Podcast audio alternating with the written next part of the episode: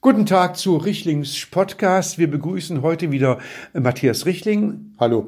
Und fragen ihn als erstes, Herr Richling, die Corona-App ist ja nun verfügbar und installiert. Was hilft sie uns im Alltag und hilft sie uns überhaupt? Äh, also sie hilft eine ganze Menge natürlich schon psychologisch, ja.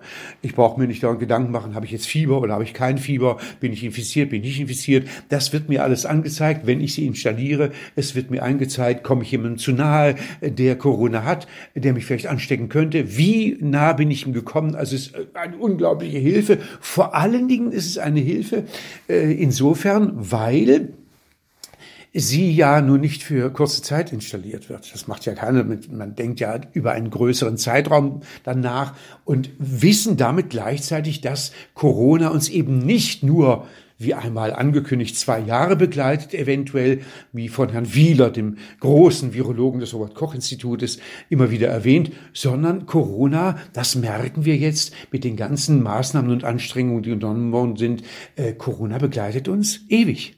Nein, nein, Entschuldigung, das ist, das ist doch furchtbar. Nein, das ist nicht furchtbar. Das ist eine gute Nachricht. Wer wissen Sie, das Wissen, dass etwas nicht weggeht, ist die beste Grundlage, dass wir es aus dem Kopf haben.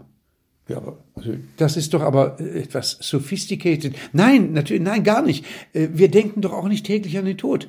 Ja? Wir leben damit. Sorglos vor uns hin. Er könnte mal kommen, vielleicht auch nicht. Wir wissen es nicht. Wir denken nicht drüber nach. Nur als Beispiel mal genommen äh, aus einem ganz anderen Bereich. Sehen Sie mal Menschen in San Francisco zum Beispiel. Die wissen ja wissenschaftlich genauestens begründet, dass der Big Bang, also dieses große Erdbeben, äh, hundertprozentig irgendwann kommt. Aber die Menschen siedeln sich trotzdem dort an. Sie flüchten nicht weg von da. Sie leben damit, weil man ihnen eben nicht sagt, ja, das Erdbeben kommt innerhalb der nächsten zwei Jahre. Man sagt, es kommt irgendwann. Verstehen Sie? Nein. Na, gucken Sie, die Information irgendwann ist der Antrieb für die Menschen, Gefahren zu ignorieren und das Leben so zu leben, als was es ist. Ein Tagesereignis.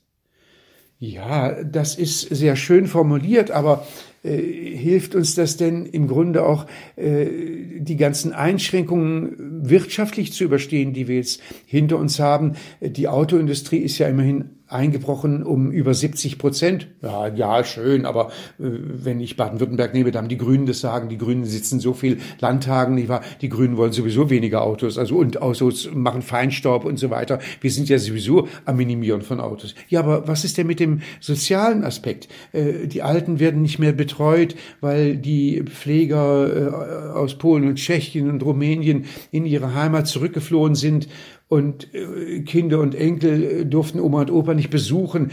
Das ist, merken Sie sich, das ist doch der soziale Aspekt. Ja?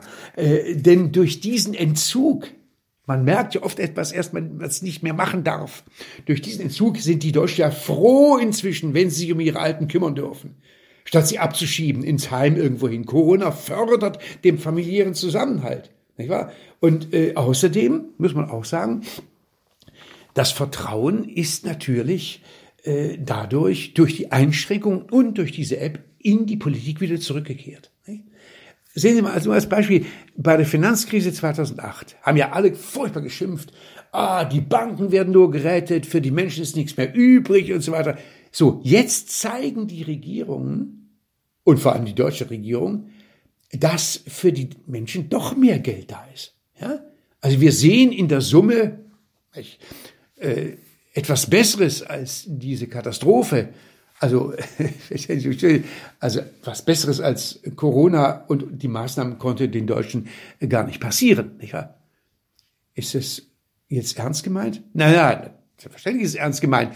Äh, und äh, dass, dass die Regierung ablenkt davon, dass sie es vielleicht selbst nicht ernst meint, tut sie alles dafür, die Gesellschaft zu loben, ja, wie brav sie sich hält an die ungewohnten Gesetze und wer die Helden sind in dieser Gesellschaft, ja, äh, die Pfleger, die Kassiererinnen, die Krankenschwestern und so weiter.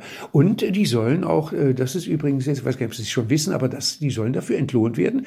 Die kriegen ab jetzt äh, dauerhaft das Doppelte von ihrem äh, geringen Gehalt. Nein, Äh, nein, nein, nee, bitte langsam, nicht so protzig.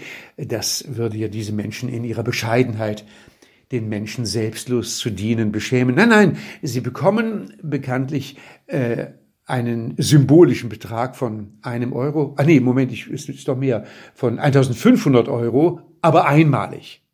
Sonst gäbe man ihnen ja das Gefühl, man würde von ihnen denken, sie würden das nur alles für uns machen, für Geld.